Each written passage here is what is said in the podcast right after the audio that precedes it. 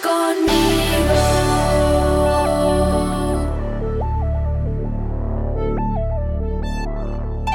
Un templo para el Señor. Cuando Hiram, rey de Tiro, supo que habían consagrado rey a Salomón en lugar de David, su padre envió sus embajadores, pues Irán siempre había estimado a David. Entonces Salomón mandó decir a Hiram, Tú ya sabes que David, mi padre, no pudo construir un templo al Señor su Dios, por las guerras en que se vio envuelto, hasta que el Señor sometió a sus enemigos.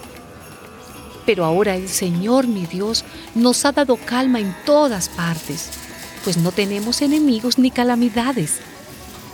Por lo tanto, he decidido construir un templo al Señor, mi Dios conforme a la promesa que él le hizo a David mi padre cuando le dijo que su hijo, a quien él haría reinar en su lugar, sería quien construiría un templo en su honor.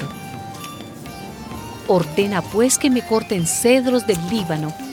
Mis servidores ayudarán a los tuyos. Y yo te pagaré lo que me pidas como salario de tus servidores, pues tú bien sabes que ninguno de nosotros sabe cortar la madera como los idóneos. Cuando Hiram escuchó el mensaje de Salomón, se puso muy contento y exclamó, Bendito sea hoy el Señor, porque ha concedido a David un hijo tan sabio para que gobierne esa gran nación. Luego, Hiram mandó decir a Salomón, He recibido el mensaje que me enviaste y cumpliré tu pedido de madera de cedro y de pino. Por lo tanto, Hiram dio a Salomón toda la madera de cedro y de pino que quiso. En la construcción del templo se emplearon piedras totalmente labradas. Así que al edificarlo no se escucharon en el templo ni martillos, ni piquetas, ni ningún otro instrumento de hierro.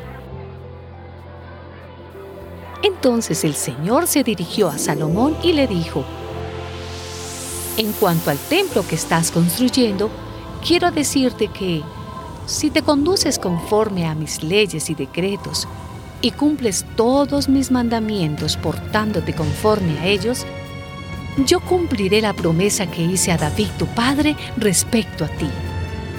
Y viviré entre los israelitas y no abandonaré a Israel mi pueblo. Salomón terminó de construir el templo. En siete años lo construyó Salomón